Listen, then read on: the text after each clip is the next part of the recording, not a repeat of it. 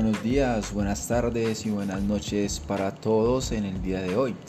Eh, regresamos de nuevo a nuestro canal eh, Te voy a escuchar. Mi nombre es Alejandro y me gustaría que hoy tomáramos un tema que es un poco complejo, difícil para algunos, a otros les gusta, pero que realmente tiene varios tipos de afectaciones y no solamente la afectación la tiene quien lo padece, sino las personas que están en su entorno. ¿Qué tema es? El tema del consumo de sustancias psicoactivas o drogadicción. Muchas veces pensamos que el tema del consumo de las drogas, solamente el afectado es quien la consume y quien solamente debe ir al psicólogo o al especialista es el consumidor. Pensamos que si llevamos a esta persona a tratamientos, eh, esta persona va a tener un cambio en su vida y que todo va a mejorar. O sea, dejamos solamente todo hasta el punto del consumidor. Vemos que solamente la falla viene en una sola dirección. Y cerramos nuestros ojos a ver que puede venir de otros lados.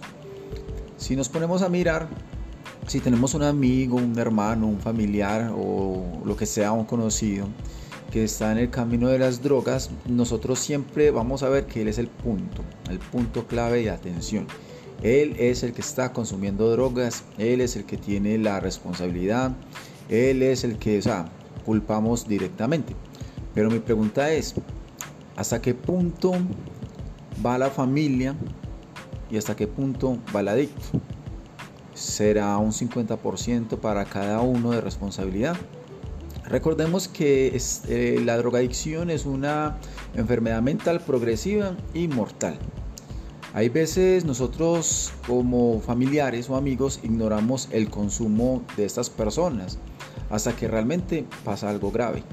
En ese momento, cuando vemos que algo pasa grave, ahí en ese momento es cuando ya decidimos interactuar, meternos las manos en el fuego. Grave como que eh, robó a un vecino, está robando la misma casa, eh, está llegando a un nivel de, de indigencia, por decirlo así. Eh, también tenemos que ver que el consumo tiene varias etapas y estas etapas se pueden detectar y se pueden trabajar. esto realmente afecta a la familia, afecta a cada, a cada miembro de, ese entorno familiar, no solamente a quien lo está consumiendo. Pero ¿por qué digo también que la familia tiene responsabilidad?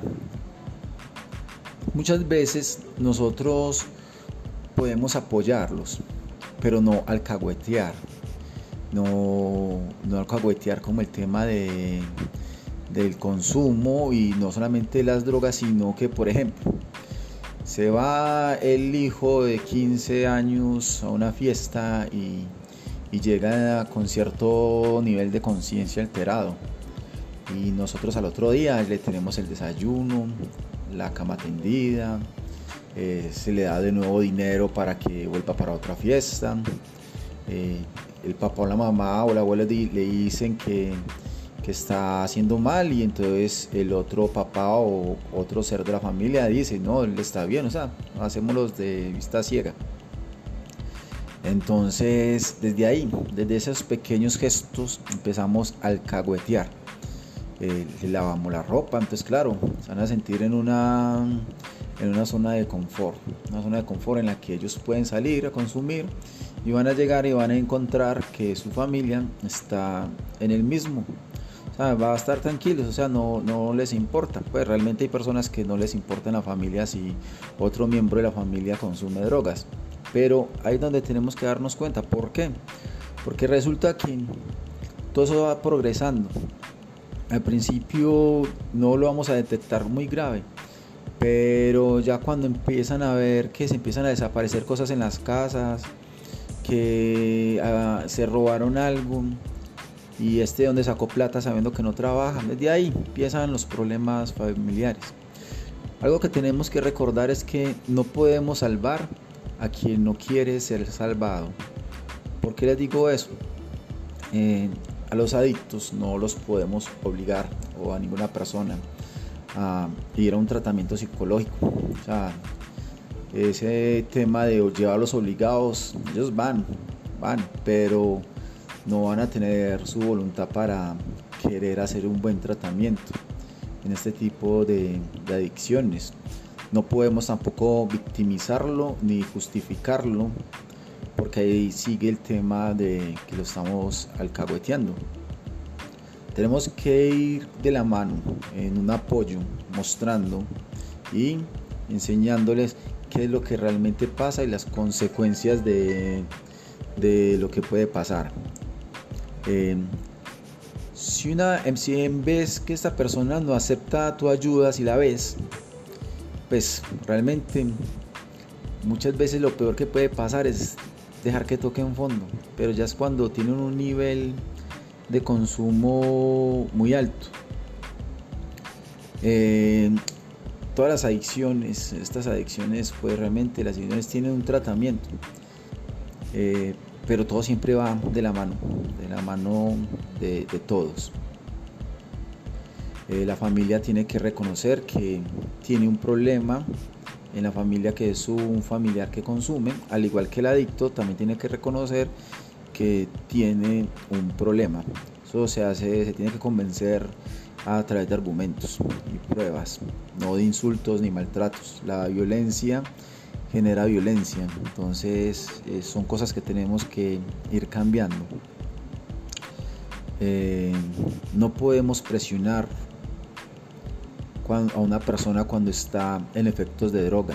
Cuando un consumidor esté con sus estados alterados de conciencia, eh, no es bueno presionarlo ni ponerle problema.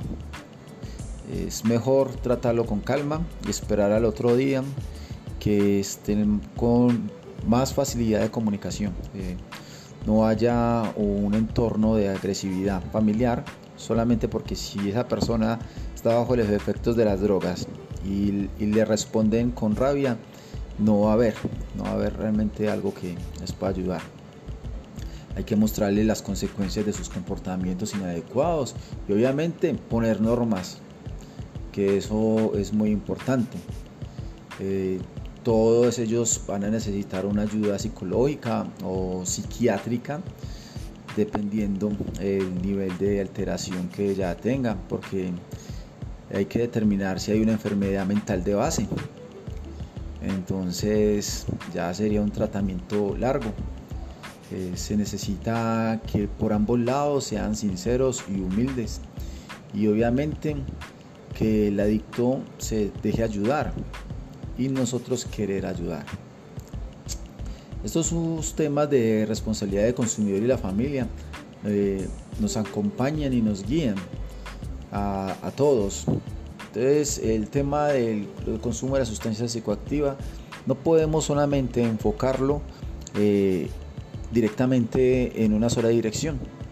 Tenemos que darnos cuenta de que la familia es lo más importante para que este adicto se dé cuenta de que está fallando, de que están teniendo problemas familiares justamente por la adicción que tienen.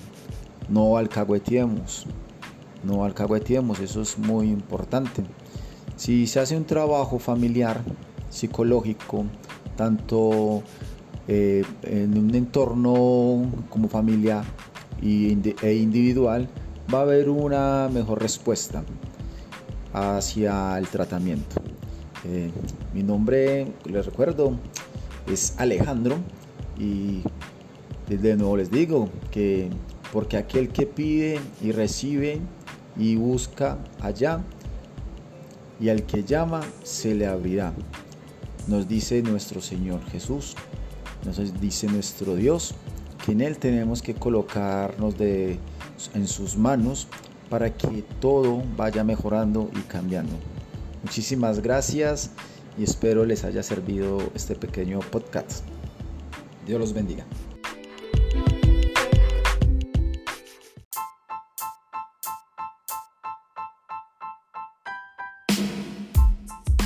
En el día de hoy me encuentro con un gran amigo mío.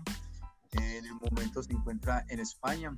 Él se llama Dubán y hace rato queremos hablar sobre algún tema y hemos decidido que el tema que queremos hablar en estos momentos se trata sobre esas metas, esos talentos que tenemos y qué es lo que hace que nosotros podamos seguir con ellos y también qué es lo que hace que uno los pueda detener.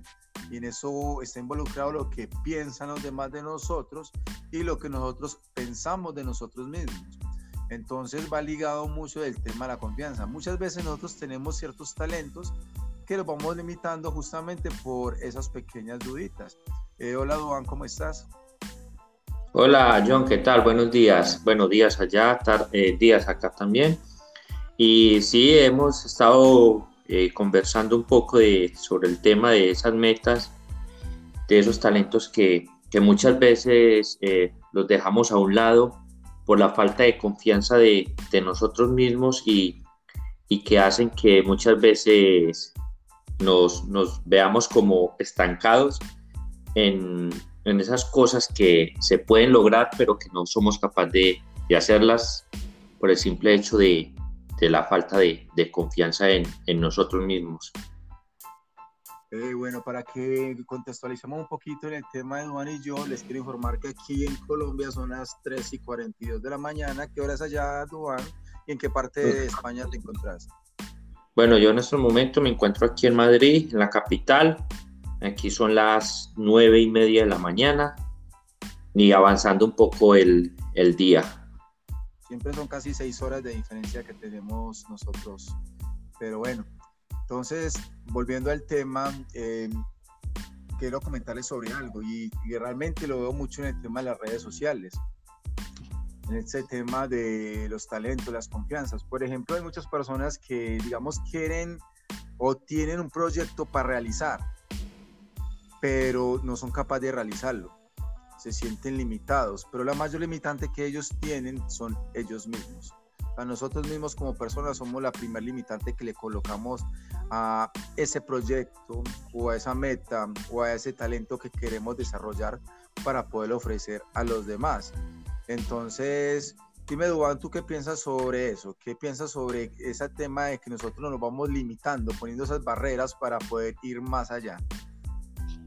Sí, es que el primer obstáculo que yo veo a la hora de realizar una, eh, una meta somos nosotros mismos. Por, e, yo digo que más que todo es por ese miedo que nos da afrontarnos a algo nuevo, a algo nuevo para experimentar eso yo creo que es como lo, lo, referente a la hora de uno empezar a, a, realizar cualquier actividad o cualquier proyecto que tengas en mente. La capacidad de hacerlo y la capacidad de afrontar ese miedo que muchas veces nos limita. Exactamente, mira que dijiste algo muy importante, ese tema de la afrontación. O sea, ese momento en el que nosotros estamos chocando con la realidad y nos estamos dando cuenta de que sí vamos a empezar, o sea, identificarlo y a la vez necesitamos como sentirnos apoyados para poder realizar ese tema o ese proyecto que tenemos. Muchas veces el proyecto que nosotros tenemos no es que sea malo, no es que sea algo que no sea viable, nosotros tenemos como digamos la capacidad de poderlo realizar Obviamente muchas veces el factor económico, el factor tiempo, son las primeras cosas que nosotros colocamos en nuestras vidas como la primer limitante. Entonces nosotros decimos, no, es que no tengo tiempo de empezar a, a, realizar mi proyecto. No, es que el dinero, necesito el dinero para poder empezar. Entonces empezamos a colocarnos esas barreras. Pero cuando esas barreras no existen, o sea, el tema del, del tiempo y el dinero, entonces ya, ¿qué es lo que nos está deteniendo? O sea, que como dijo Dubane hace un momentico, o sea, ese, ese miedo, esa afrontación, de eso algo nuevo que está llegando, eso que nos desestabiliza. En este caso, en este caso, John, eh, lo que tú dices de, del tiempo y en este caso el dinero, desafortunadamente estamos eh, en una sociedad donde si no tienes dinero muchas veces la gente se, se estanca como para para realizar un proyecto, en este caso, digámoslo, material. Por ejemplo, la cuestión de, de adquirir una vivienda, el caso de de pronto adquirir un, un viaje y conocer otras partes es, es un poquito complejo.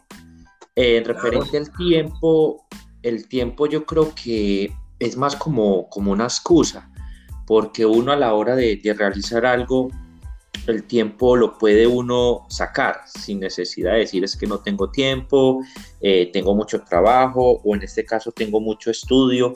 Yo creo que si nosotros nos ponemos en la cuestión de, de separar un poquito eh, el, tiempo y de, de, aplicarlo bien, yo creo que sí nos daría para, para realizar ciertas cosas.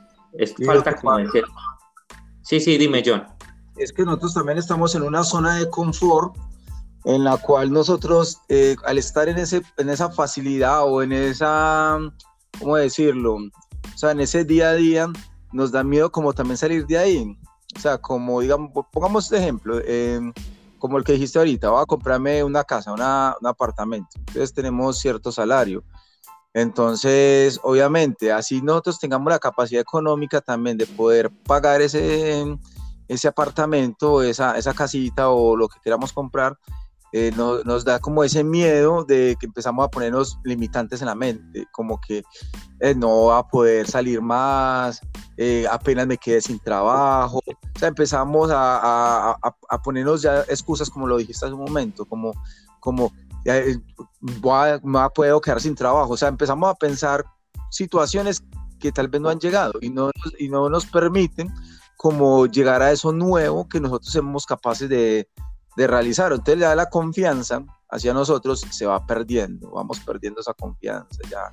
Por ejemplo, vos cuando te fuiste para España, eh, contanos cómo fue ese, ese primer momento, o sea, ¿tuviste miedo?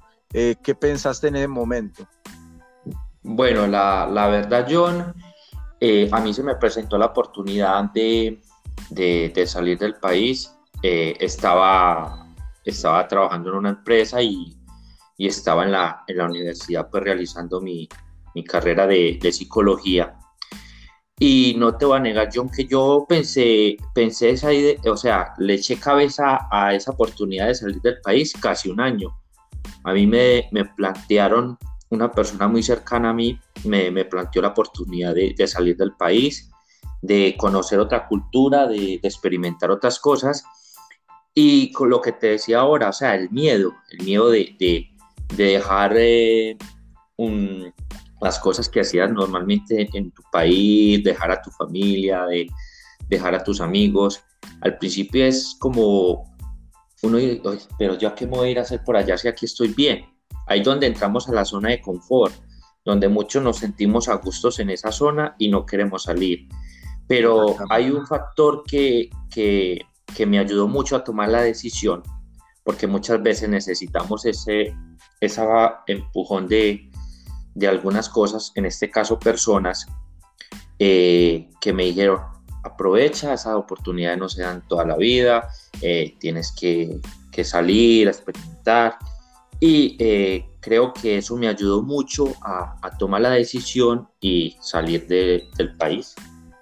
Ah, exactamente, porque sí es verdad, o sea, por ejemplo, mira que hubo varias cosas pues, que yo veo. Una es que eh, ya tenías el pensamiento claro sobre lo que querías, pero tenías que organizar bien qué es lo que ibas a hacer. O sea, te tomaste un año, un año para, para decidirlo.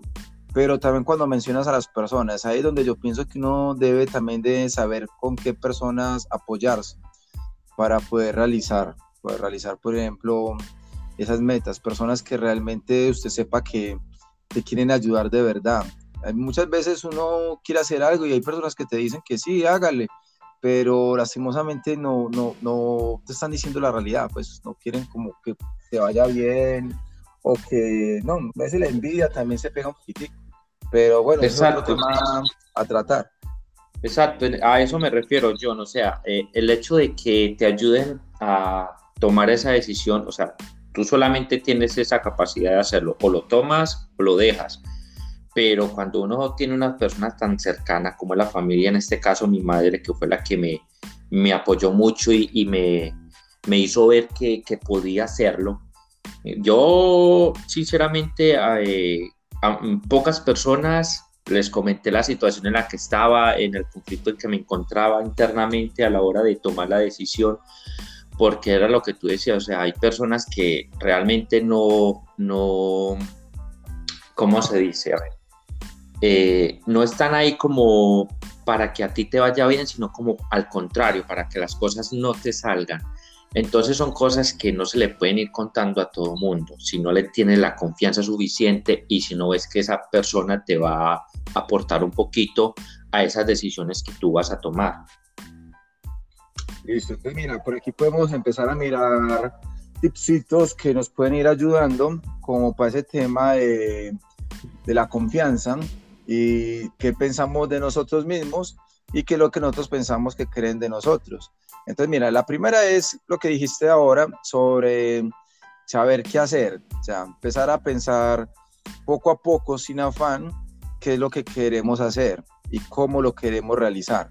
Nosotros siempre nos planteamos unos planes en, nuestra, en nuestros sueños con el cual nosotros consideramos que puede salir el resultado correcto. Empezamos a organizar tiempos, empleo, eh, o sea, empezamos como a mirar esa forma de poder salir de la zona de confort, o sea, ya estamos en ella, tenemos miedo, pero a la vez empezamos a plantear cómo podemos hacer para salir de esa zona de confort. Cuando tú mencionas ahora que pediste ayuda a tu querida madre, eso fue algo muy importante.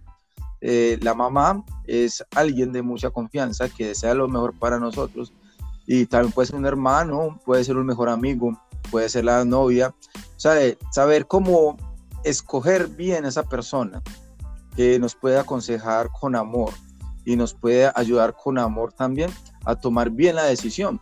Porque ahí donde tú dijiste algo muy clave que yo considero que es muy importante. No contar todo. Queridas personas que escuchan este audio que Duan y yo les estamos dando en este día, tratemos de que cuando tengamos un proyecto, una idea, algo que queramos realizar, no lo contemos a todo el mundo. No todo el mundo es merecedor de escuchar nuestras ideas, nuestros sueños, nuestras metas. Lastimosamente, cuando empezamos a contar todo, eh, ahí donde empiezan las personas, a muchas personas, no voy a decir que todos, a interponerse y a frustrarnos referente a lo que nosotros queremos. Y es donde empezamos a pensar qué es, qué es lo que la otra persona piensa de mí cuando empiece a hacerlo, no, entonces empiezan a decir, no, no eres capaz, eso es muy difícil, eso solamente lo pueden hacer este otro tipo de personas. O sea, empiezan a ponerte en limitantes, empiezan a hacer que tú ya no seas capaz de lograrlo. Entonces, muchas veces es porque como lastimosamente estas personas no son capaces de realizarlo, piensan que tú tampoco vas a ser capaz de realizarlo. Entonces te empiezan a colocar trabas, pero nada positivo, nada aportante, no. Entonces empiezan a limitarte el camino. Entonces no lo cuentes todo. Empieza a hacer en silencio tus proyectos, tus metas y verá que todo puede ir saliendo mucho mejor. Sí, John, en ese, en ese sentido tienes, tienes mucho, mucho de, razón. Eh, para complementarte un poquito ahí lo que estabas diciendo, eh, la cuestión es que nadie más sabe lo que a ti te está costando realizar esas metas o realizar esos sueños. Así que a los que nos están escuchando o lo que nos, a los que nos van a escuchar, eh, les quiero decir que desde mi experiencia, eh, no tengan miedo, apóyense en las personas correctas y realicen cada una de sus metas o de sus sueños que tienen por cumplir. No todos se van a realizar, esa es la verdad, no todos se van a realizar, pero poco a poco vas a ir cumpliendo una a una y el que no se realice, no se preocupe, que va a llegar una nueva oportunidad y de pronto en esta ocasión mucho mejor. Así que desde mi experiencia, como lo dije antes, eh, sin miedo a nada y como decimos nosotros coloquialmente, para adelante. Totalmente cierto, ¿no? Y es que como yo pues, hasta una pequeña anécdota de mi vida también, o sea, cuando yo empecé a estudiar psicología, también sé que hubieron muchas personas, o sea, hubieron muchas muchos comentarios en los que por el tiempo de uno, por el trabajo de uno, y muchas situaciones piensan que, que uno no va a ser capaz de terminarlo, pero no. Eh, tengamos claro, como dijo Duan, sabemos que muchas cosas tal vez no van a poderse realizar al 100%, pero hay que empezar. No va a ser fácil, empezar nunca va a ser fácil, pero podemos llegar a cumplir nuestras metas, nuestros sueños. Cuando empecemos a luchar por ellos, nos vamos a dar cuenta de ese triunfo tan grande que vamos a tener al final. Eh, no podemos tener miedo siempre con lo que tengamos que hacer. El miedo es algo muy normal en nuestras vidas y no es malo, pero también podemos hacer que nuestra confianza crezca, creer en nosotros mismos. Y por más difícil que se ponga el camino, nosotros tenemos que saber y pensar que somos capaces. Sí, John, esa es la, esa es la verdad. Eh, o si no, mire este audio Duan, o si no, mire, vea, ese es el primero que estamos haciendo, el primero que estamos haciendo compañía, ¿no? O sea, hay que empezar por algo. Hay que empezar por algo, sí, siempre nos decíamos, hay que hacerlo, hay que hacerlo, pero nunca teníamos como la oportunidad hasta que se ha presentado hoy. Eh, te quería decir algo sobre lo que habías acabado de, de comentar, y es que eh, a veces el miedo también es necesario para, no, para tomar unas decisiones que, que nos salgan bien o nos salgan mal. Eh, en este caso, pues no hay que tener miedo a realizarlas. Eh, que poco a poco se van haciendo las cosas y que siempre se apoyen, como lo dije anteriormente y lo recalco, porque lo digo desde mi experiencia, en personas que realmente te aporten y te ayuden realmente. Exactamente, así tiene que ser. Entonces, en este primer audio que estamos haciendo en compañía con Dubán acá en España, y yo aquí en Colombia, en Medellín, eh, queremos informarles que queremos hablar sobre varios temitas. Si alguna persona en algún momento desea y le gustaría que habláramos sobre algo, eh, nos pueden informar por algún comentario, algo para mejorar, porque también el tema de las opiniones no pueden estar cerradas, obviamente. Eh, también que podemos seguir mejorando. Entonces, nuestro audio hoy, queremos darles muchas de las gracias por escucharnos.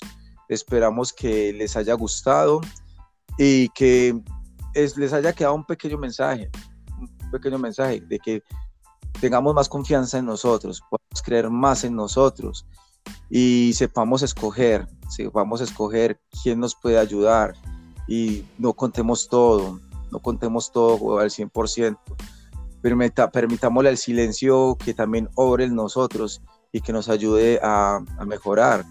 Y como dijo Duan, el miedo no siempre tiene que ser malo. El miedo nos ayuda también a no ser tan impulsivos y de pronto o no cometer un error más grande, pero que tampoco el miedo se vuelva una limitante del 100%. ¿O qué piensas, Duban, como para que nos despidamos de estas personas que nos están escuchando en este momento? Sí, no, no, ya como para terminar, yo creo que ya queda un poquito como, como claro el, el tema. Eh, se habló de, de, la experiencia propia, que yo creo que eh, eso es más importante que, que lo que simplemente leamos ahí en un artículo o algo o investiguemos. Yo creo que lo, lo personal eh, creo que llena más y agradecerle a todos por, por escuchar este, este audio y, y sí, lo que dice John, esperamos comentarios, cositas a mejorar o temas que, que quieran seguir eh, escuchando y pues desearles eh, un buen día, ya como para, para terminar, para no extendernos un poquito más. Así que John, eh, muchas gracias y pues estaremos en, en contacto para, para, seguir hablando de, de, otros temas. Claro que sí, como, te mencioné, como les mencioné anteriormente, aquí son 4 AM Colombia, entonces siempre tenemos unas horas de diferencia muy grandes y pero bueno, me alegra sí, sí, mucho. Pero, mucho, sí. Pero lo que lo que decíamos John, o sea, el tiempo hay que hay que acomodarlo sin importar las circunstancias y siempre hacer lo que nos gusta, lo que nos gusta no, hacer, es... para eso no importa la, la hora y ni, ni, el tiempo, ni el lugar, ni, ni, nada. No, es que espero algún día poder estar por allá en España y que podamos hacer un video juntos más chévere, pero bueno, Muchísimas gracias a todos por escucharnos. Muchísimas gracias, Dubán. Espero que todos tengamos un buen día, no tengamos miedo y podamos seguir más adelante con nuestras metas, nuestros proyectos y que realmente nuestra confianza pueda ir subiendo un poco más cada día. Hasta luego, Dubán, que estés muy bien. Hasta luego, John. Buen día. Igualmente.